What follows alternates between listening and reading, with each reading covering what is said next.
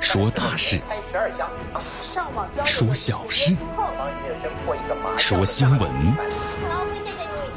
每天早八点，江南说新闻，听奇闻异事，说酸甜苦辣，品五味人生。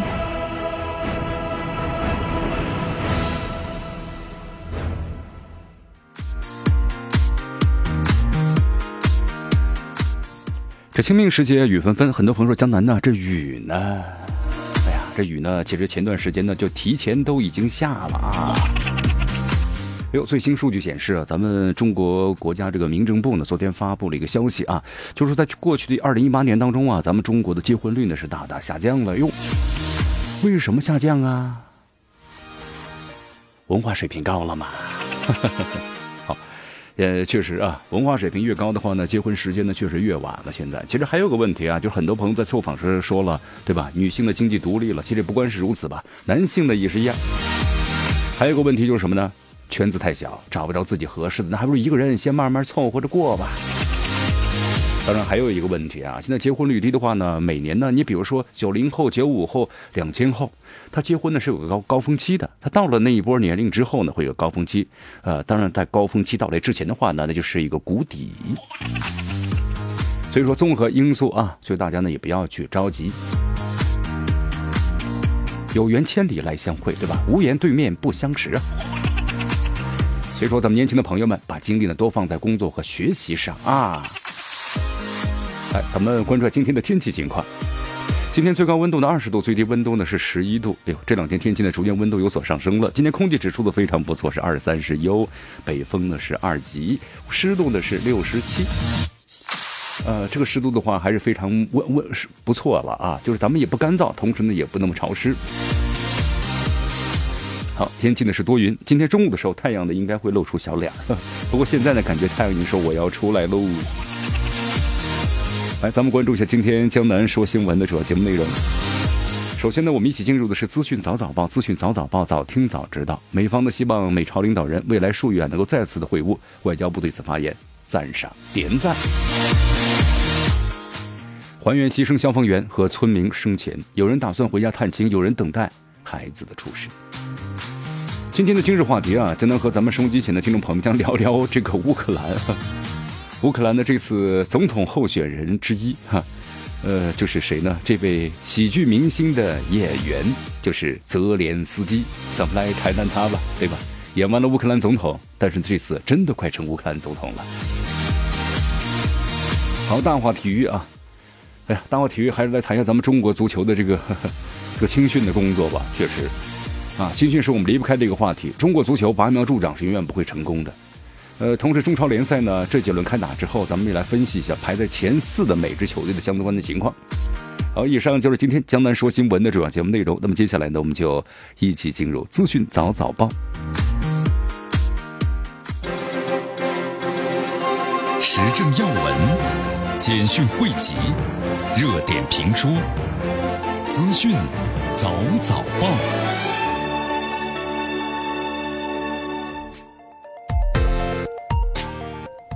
资讯早早报，早听早知道。来一下时间呢，欢迎大家继续锁定和关注江南为大家所带来的绵阳广播电视台 FM 九十六点七新闻广播。来，咱们关注下面的消息啊。昨天咱们外交部呢例行记者会，有记者呢就提了这么一个问题。有记者说呀，韩国总统呢文在寅昨天表示，将访美期间呢将推动呢早日恢复对话做出努力，希望呢半岛和平的进程取得进一步的进展。美国国务卿蓬佩奥呢同天也表示，希望呢美朝领导人未来数月能够再次的会晤，朝着无核化方向呢实质性的步伐迈进。那么中方对此的话有何评论？好，其实呃，咱们中国 外交部发言人呢耿爽就说了这么几句啊，其实很简练。那么首先就是欢迎你们释放的积极的信号。那么同时呢，对于推进半岛的这个问题解决呀所做的努力呢表示赞赏。确实啊，在上一次在越南的这个河内对吧，朝美领导人会晤之后，虽然谈崩了啊，真的是谈崩了，因为美方呢所提出了一些呢不切实际的这么一些意愿，那么朝鲜呢是无法呢接受。但是呢，我们说了，要朝着共同的、更好的方向呢去发展，这是一个大势所趋。呃，耿爽这样说道：“我们始终认为，在半岛的问题上，要对话协商才是根本的出路。那么，相向而行呢，才能够行稳致远。一切有利于呢缓和局势、推动半岛问题解决的努力和行动，我们都是给予呢坚定的支持。”确实啊，你看，我们说了朝鲜啊，朝鲜的话呢，呃，咱们中国外交部长呢王毅曾经说过这么一句话呀：“没有谁希望看到自己的一个邻居 天天的要喊他打来打去，对吧？”所以说。各方要珍惜这些来之不易的对话的势头啊，那么要表现出诚意。包括上次向美国提出了很多不切合实际的一些需求，那么导致这个谈判呢没有任何的这个结果。那么我们希望双方呢都能够互相的总结一下。那么中方对此将继续做出自己的努力和贡献。来，我们再来关注下面的消息啊。这段时间呢，这个微信的朋友圈中刷遍了这样的一条消息，就是咱们在凉山州啊。抢救这个森林火灾的咱们三十名的消防员，一场森林火灾的背后，三十个寻常家庭啊支离破碎了。咱们在昨天呢，就是咱们的记者呀，联系到了四名牺牲的消防员和一名的救火遇难的村民的家人还有朋友。那么在这个名单的背后啊，他们曾经是一个个曾经活跃的身影。有人盼望着他们回家探亲，有的人呢还没有来得及回复父母的聊天问话，有的人还在期待着抱上自己的宝宝。咱们介绍一下牺牲的消防员陈一波。陈一波呢，是一九九八年十二月出生，是来自于云南的曲靖，未满了二十一周岁。他的哥哥告诉记者呀，说去年通电话的时候呢，他说到今年九月份在西昌干完了两年了，到时候呢就可以有探亲假了。陈一波原本计划着等有了探亲假，回家看看父母、哥哥还有两个侄子，毕竟一家人两年多没见面了。最后一次联系哥哥呢，是大约在半个月前。他说当时弟弟在山上，信号也不太好。说刚扑完火，在山上休息了。家里人对陈一波的工作呀了解的并不多，甚至不知道他现在呢已经是当了副班长了，只知道他很辛苦。虽然他不说，但是经常看到呢在夜里出去。四月二号凌晨的时候，家里接到了陈一波牺牲的通知。他说父母呢很伤心，母亲哭了好几回，也止不住。牺牲的消防员张帅，一九九九年六月出生，来自于山东的临沂，今年是二十三岁。张帅呢，在社交平台上的动态呀，停留在三月三十一号凌晨一点四十九分，他发布了一组呢当时没有出任务的照片，虽然没有提到去救火，但是有些无奈的说着啊，真好。底下有朋友们的回复呢是加油。他的堂哥要告诉记者，张帅的小名叫凯凯，一九九九年阴历的五月初三出生，现在还没有年满二十岁。虽然是堂兄弟，但兄弟俩的感情呢很好。凯凯家里啊还有一个妹妹。他堂哥说呢。凯凯入伍一年半的时间了，入伍之后啊，很少见面。之前聊天的机会呢，问他工作怎么样，以后怎么打算。他说想继续留在部队工作，还跟我说你好好干，让他放心。跟陈一波一样，张帅一直到今年下半年才有探亲的探亲假。他堂哥感叹道：“说，我等着他回来呢，去我家吃顿饭，但是现在也见不着了。”牺牲的消防员蒋菲菲，一九九零年一月出生，是来自于咱们四川的南充，今年二十九岁。在牺牲的消防员当中啊，二十九岁的蒋菲菲是四川南充人，她在凉山州工作近十年了，原来是森林武警，后来转为了消防员，担任呢凉山州森林消防支队西昌大队三中队的中队长。蒋菲菲是北京林业大学零七级的武警国防生。那么当得知这个消息之后啊，他曾经的班主任老师心情呢非常的沉痛。老师告诉记者呀，说他的个头比较小，比较清瘦，是一个非常的学习刻苦的学生。当时学生分为两波，一波是通过普通高考呢招上来的。蒋菲菲他们是武警的国防生，平常的话呢，蒋菲菲他们跟普通学生一起，早晚呢有专门的训练。在班主任的印象中，他学习很努力，拿过几次奖学金，这在武警的国防生里是相当的不容易。消防员周鹏，一九九七年七月出生，来自于江西的渔村，今年二十二岁。之后，记者联系了他的父亲呢，周鹏，啊，周鹏的父亲，他和家人到达机场之后啊，告诉记者，他是一个乖孩子，以前我不在家管他，学习成绩一直都很好，通常都是班级的前五名，只是高考呢没有发挥好，只考了四百多分。入伍之后啊，父子俩联系的少了。他说，我们的父子关系呢不像别人，我们像兄弟一样，他们什么都不用我操心，有时候还说说我，管管我。周鹏的父亲说：“这次出任务呢，周鹏没有跟他说。最近一次联系啊是三月二十四号，三月二十八号的时候呢，给他发过消息，估摸着出任务了，没空回复。牺牲的村民巴金，一九七零年七月出生，来自于四川的木里藏族，今年呢是四十九岁。巴金今年四十九岁，是一名老党员了。平时村里遇到森林火灾等发生事故时候呢，需要人帮忙，巴金总是第一个到位。在巴金的家中啊，还有老父老母，都年近七旬了。巴金的妻子身体不好，平时在家务农，补贴家用。巴金的两个孩子呢，也都在读书。好，其实这个事情在发生之后的话呢，每个人的心情呢都是非常的沉痛。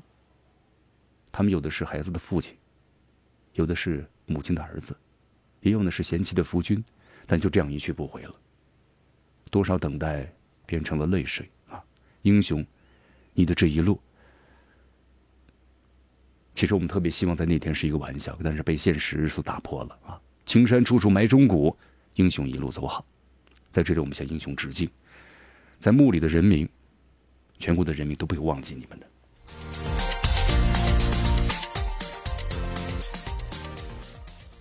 但是在这样的事故发生之后啊，因为在三月三十号下午的时候呢，咱们三十名扑火的队员在转场的途中，当时突然瞬间这个风力呢发生变相了，受到影响，然后呢山火爆燃，导致他们牺牲了。但是在四月一号的时候，一位网民，他的名字叫做是龙卷风等你，在网上发布了。侮辱救火英雄的言论造成了负面的影响。目前的违法人员尹某某已经在福建的泉州被抓获了。这英雄已是浩气长存的。那么梁山的王静提醒：瓦罗不是不非法之地，也不是法外之地，在网上传播恶意的言论还有谣言，都属于是非法行为。好，欢迎大家继续锁定和关注江南为大家所带来的资讯早早报。迎着晨光。看漫天朝霞，好的心情，好听的新闻。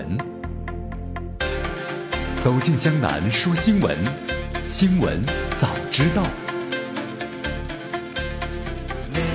与江南一起聆听江南说新闻。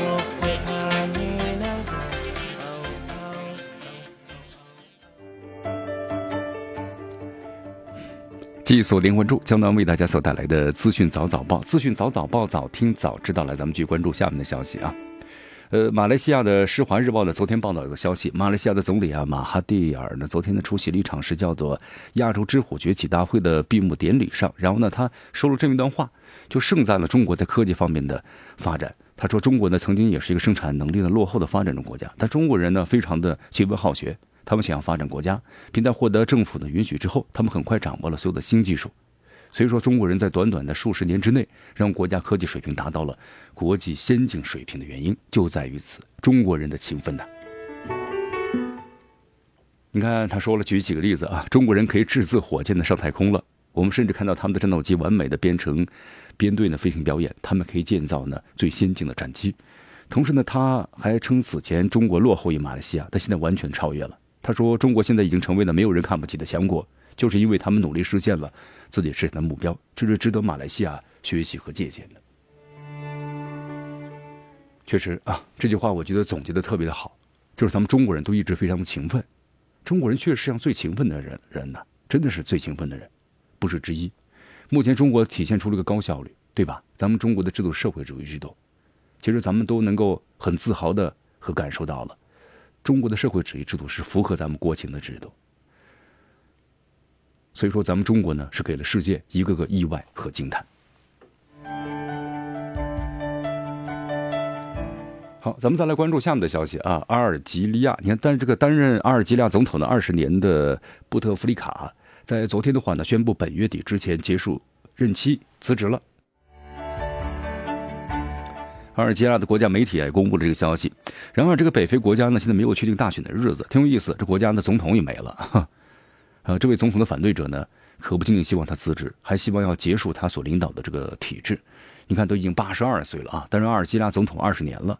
呃，布特弗利卡的话呢，曾经参加过反抗的法国殖民的独立战争。总统期间呢，就是任期结束之后啊，包括呢，呃，内战结束。都是在他的推动之下，包括呢五年经济计划改善了国内的民生福祉，连赢了四届的总统大选。所以说呢，能源出口为阿尔及利亚带来很大的财富。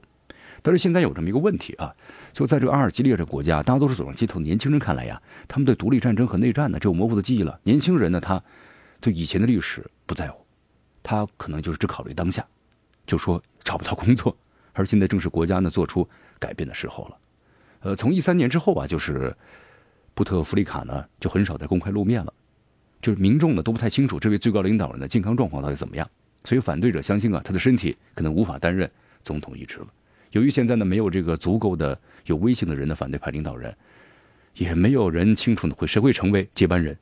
民众呢也是否满足于他提出的罪行方案？那么议会呢会不会延续？在这个阿尔及利亚，这一切呢都是未知数。好，我们再来看一下，昨天的话呢，乌克兰外长啊克里姆金的宣布，乌俄友好合作和伙伴的关系条约，就是简称为乌俄友好条约，当天就到期了。昨天这个条约呢正式是失效。俄罗斯外交部呢随确认了这消息是真的。咱们介绍这样一下这这个条约的一个背景啊。乌俄友好条约呢是在一九九七年签订的，生效于是一九九九年。条约的有效期是十年的时间。在二零零九年的时候啊，这个条约呢是自动续约十年的时间。那么条约呢有有这么一个规定，就是乌克兰和俄罗斯两国呢要建立在互相尊重、主权还有领土完整的基础上，承认苏联时期啊划定的边界，一致同意通过呢和平方式解决一切的争端，明确两国关系啊具有呢战略性。但是我们都知道，在一四年三月份以来，就是克里米亚的问题。克里米亚呢，后来进并入这个俄罗斯了，包括呢乌克兰东部的冲突啊，一系列事件，所以说俄罗斯和乌克兰的这两国关系啊迅速的恶化。那么根据乌克兰外交部的统计啊，从一四年开始啊，俄罗斯和乌克兰之间呢四百多项协议，有四十四项被废止了，这就是在两国的关系恶化的背景之下。所以说这个乌俄友好的条约，其实在当时啊已经成为是一纸空文了。而且我们说了啊，像这个乌克兰总统的这个波罗申科。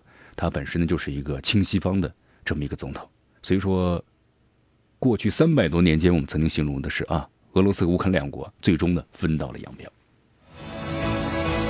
好，我们也做过这个分析，乌乌俄关系啊，应该说这个未来走向呢非常的不容乐观，对不对？你看现在乌克兰这个大选嘛，咱们待会儿在今日话题当中啊，要好好的谈谈这个喜剧演员泽连斯基。那么泽连斯基的话呢，和这个现任总统啊波罗申科进入下一轮了，这两个人呢都不是亲俄派。那么这也就是说呢，乌克兰总统选举当中啊，首次没有任何的亲俄派候选人进入总统大选的有力的竞选者啊，这就反映出了俄罗斯国内外的一个什么呢？这个一个局势的变化。你看，苏联解体之后呢，乌克兰成为了大国博弈的棋子，美国希望乌克兰加入这欧盟和北约，那么就压缩这个俄罗斯面对呢欧洲的战略缓冲空间。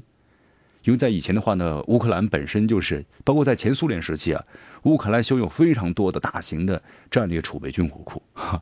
就是在一旦是和欧洲呢发生战争之后，你看和西方发生战争之后，乌克兰就作为什么呢？这个缓冲地带啊。但是现在的话，你看，如果要是投向了这个西方和欧洲，那么俄罗斯的战略缓冲地带就要消失，这是乌俄罗斯肯定不愿意看到的。好，过去五年时间当中啊，你看政局很动荡，东部呢陷入战乱，西方援助呢口口号喊的挺响的，但是呢。没有实质性的东西，所以乌克兰的整个的经济啊陷入了困境。因为在以前前苏联时期啊，乌克兰这个整个的重工业，你看从这个飞机、轮船制造各个方面，那么都是在整个的前苏联的加盟共和当中啊，都是呢独一无二的。但是现在的话呢，你看人才流失呢非常的严重，也导致这些经济啊全部都衰退了。哎呀，你看看啊。两个地理呢相邻，同属于是斯拉夫人的这个国家，但是最终因为呢彼此战略目标还有地缘的政治格局，从兄弟啊走向了反目啊。但是我们说了，最终的受害者是谁呢？是两国的民众啊。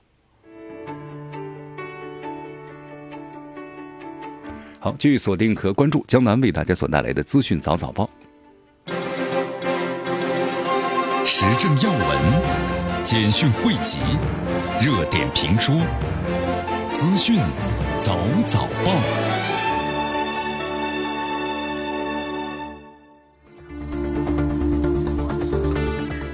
资讯早早报，早听早知道。来些时间呢，欢迎大家继续锁定和关注江南为大家所带来的绵阳广播电视台 FM 九十六点七新闻广播。哎呀，这转眼之间，这上次记者的卡舒杰这遇害的这个案子啊，时间都过去半年时间了啊。其实，在这个半个月之后，我们说任何新闻的热度就保持半个月。都卡舒吉的话，在之后。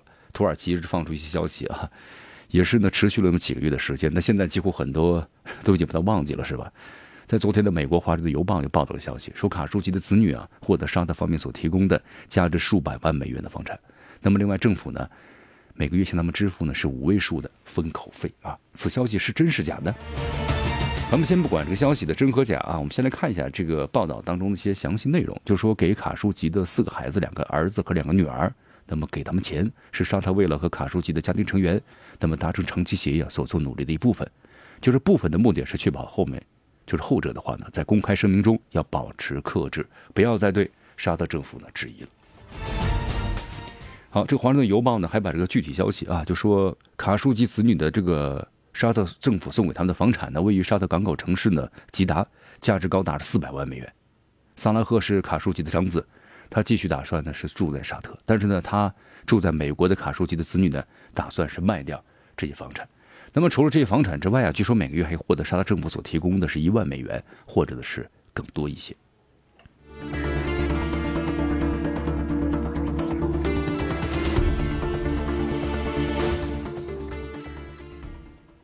好，其实美国政府特朗普呢，在对待卡舒吉案子被杀这个事上的态度就是呢，也许是他就指的穆罕默德干的，也许呢不是啊。那么同时在另外一篇评论文章中这样写道：卡舒吉还六个月了，但特朗普呢什么都没做。呃，华盛顿邮报呢还这样质疑说，沙特呢承诺要对这些犯罪啊进行罪犯呢进行审判。那么政府确实也在这么做，但这些都处于保密之中，所以呢相关的细节外界啊根本就是没办法知道的。来，我们再再来到这个委内瑞拉啊，委内瑞拉最高这个法院呢在昨天的呼吁，就是制宪大会呢要取消反对派领袖的瓜伊多作为议员的司法的豁免权啊。好，司法的豁免权，就说呢可能随时会逮捕他。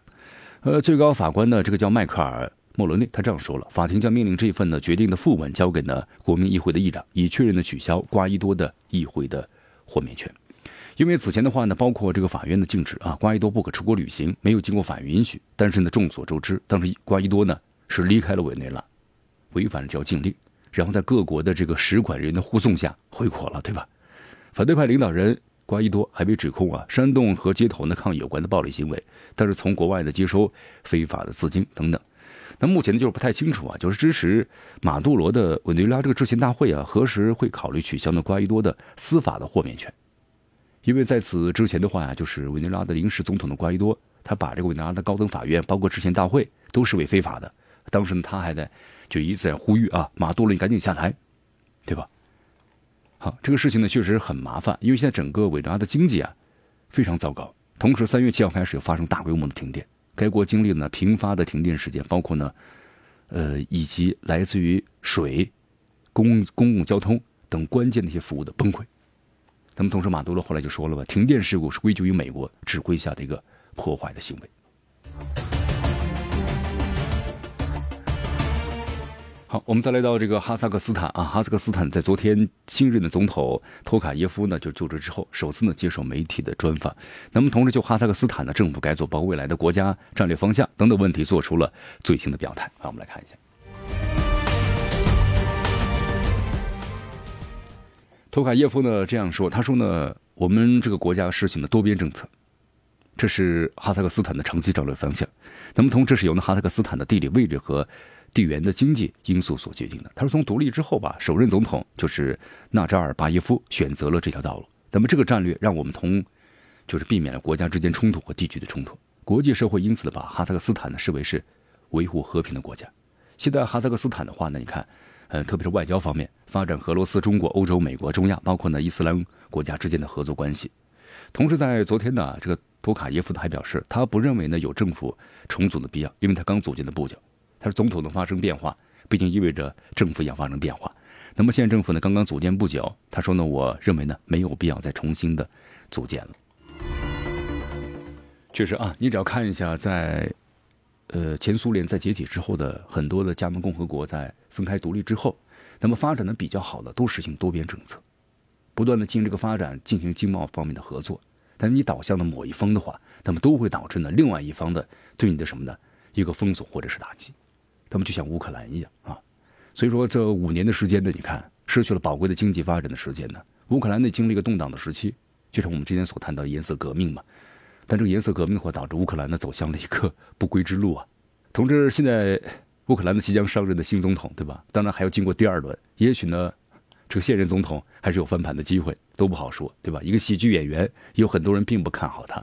那么今天呢，咱们的今日话题啊，在节目当中，咱们就谈谈这位喜剧演员啊，谈谈他是怎么由这个演员，像这个电影当中所讲到的一样，成为老师，由发牢骚，那么最后呢，走向了什么呢？总统的竞选。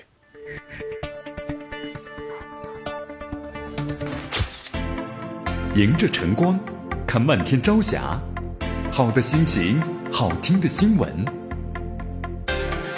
走进江南说新闻，新闻早知道。与江南一起聆听江南说新闻。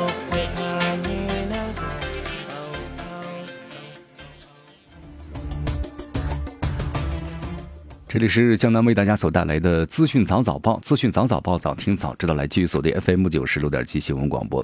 来，我们来关注一下啊，俄罗斯国防部昨天发布消息，在俄罗斯的圣彼得堡的莫扎伊斯基军事航天院呢，昨天发生了爆炸，造成了三人受伤啊。爆炸原因现在还不太清楚，呃，只是在声明中这样说到呢：昨天下午是一点三十分，在圣彼得堡的莫扎伊斯基军事航天学院的一幢行政大楼之内发生一起爆炸。那么三人呢没有生命危险啊，目前呢正在接受治疗。好，咱们介绍一下啊，就这个学院的话是以俄罗斯航空的先驱亚历山大·莫扎伊斯基他的名字命名的。他主要是为俄罗斯的空军还有武装部队的其他分支啊培养军官，是俄罗斯最大的军事院校之一。那么是由这个是不是做实验或者什么那么导致的？这消息呢还正在调查之中。好，近期这个美国总统特朗普呀多次通过个人媒交这个社交媒体啊，就是威胁要把这个美国和墨西哥边境的关闭。啊，因为呢，越来越多的非法移民呢由墨西哥进入美国了，啊，特朗普呢还威胁称，如果国会和墨西哥不采取措施，白宫将关闭口岸，阻止呢非法的入境啊。好，其实特朗普的这番言论呢，后来一下子马上引来了众多人的反对啊，美国的政界、商界和经济学界都在警告了啊，为什么呀？因为你一旦把边境口岸关闭了，美国经济将遭到严重的破坏，也令美国民众啊日常生活出现动荡了。呃，特朗普其实作为一个商人，应该很了解这美国和墨西哥之间的。商业交往非常的多呀，你看，你看进口的水果、蔬菜、电视、医疗设备包括其他产品，还有上班族的通勤路，还有受影响的学生和购物人群，能关闭吗？这就是美国，你看特朗普呢所处的单边贸易啊，特朗普的因小失大，对吧？偷渡人口和整个的经济贸易，孰轻孰重啊？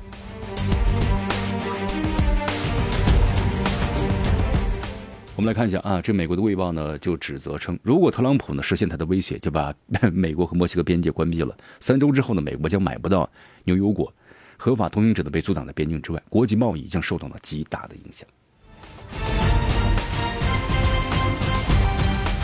好，我们再来到日本啊，日本媒体最近报道这么消息，说日本的智能手机呢在全球市场啊正在迅速的丧失存在感。根据了解的话呀，在全球市场呢开展业务的索尼将大幅度缩减呢欧洲和日本等地那么以外地区的手机销售网络。日本曾经有十多家手机生产商，如今减少了一半。那么至于呢各厂商着力开拓的日本国内市场，越来越多的有声音在警惕了，因为在今年夏季之后啊，日本的政府呢禁止通信费和手机终端的捆绑促销政策，可能会再次引发呢手机市场的一个震荡。确实啊，你看索尼对吧？以前索尼、爱立信嘛，就是合合合合作两两个两方对吧？但是依然没有打开这个市场。呃，在一二年时候呢，索尼解除和爱立信的合作关系，单枪匹马开拓了。但是目前市场呢很低，只有不到百分之一。不少分析师认为啊，缩小战略呢是正确的选择。那么可能即将呢，但是呢有个问题，竞争力呢在逐渐逐渐的丧失啊，特别是被孤立了。你看在日本的话呢，它有十多家厂商在互相竞争。啊，也确实有很多一些比较先进的技术，但是因为落后于美国的像这个苹果啊，就是 iPhone 开辟的智能手机潮流，所以说日本国内的手机品牌啊，一下就减少了五五个左右，啊，没有跟上这个时代的发展。好，全球的话呢，比如像三星啊、苹果呀、华为，技术竞争的非常激烈，现在对吧？小米的 OPPO 等等中国智能手机啊，厂商增长的速度非常快，所以日本企业的话呢，呃，至今的话还占据有一定的市场份额，在日本国内呢。他认为呢主战场，不过在日本市场的地位啊，也并非是坚如磐石啊。在这个日本的话，中国有很多的手机厂商，包括华为等等，那么都是呢也在进行这个销售。所以说，日本的这个国内厂商的销售量呢，也在逐年逐年的下降。那么特别是美国的 iPhone，你看零八年进入之后，美国呃日本的市场那是雪上加霜。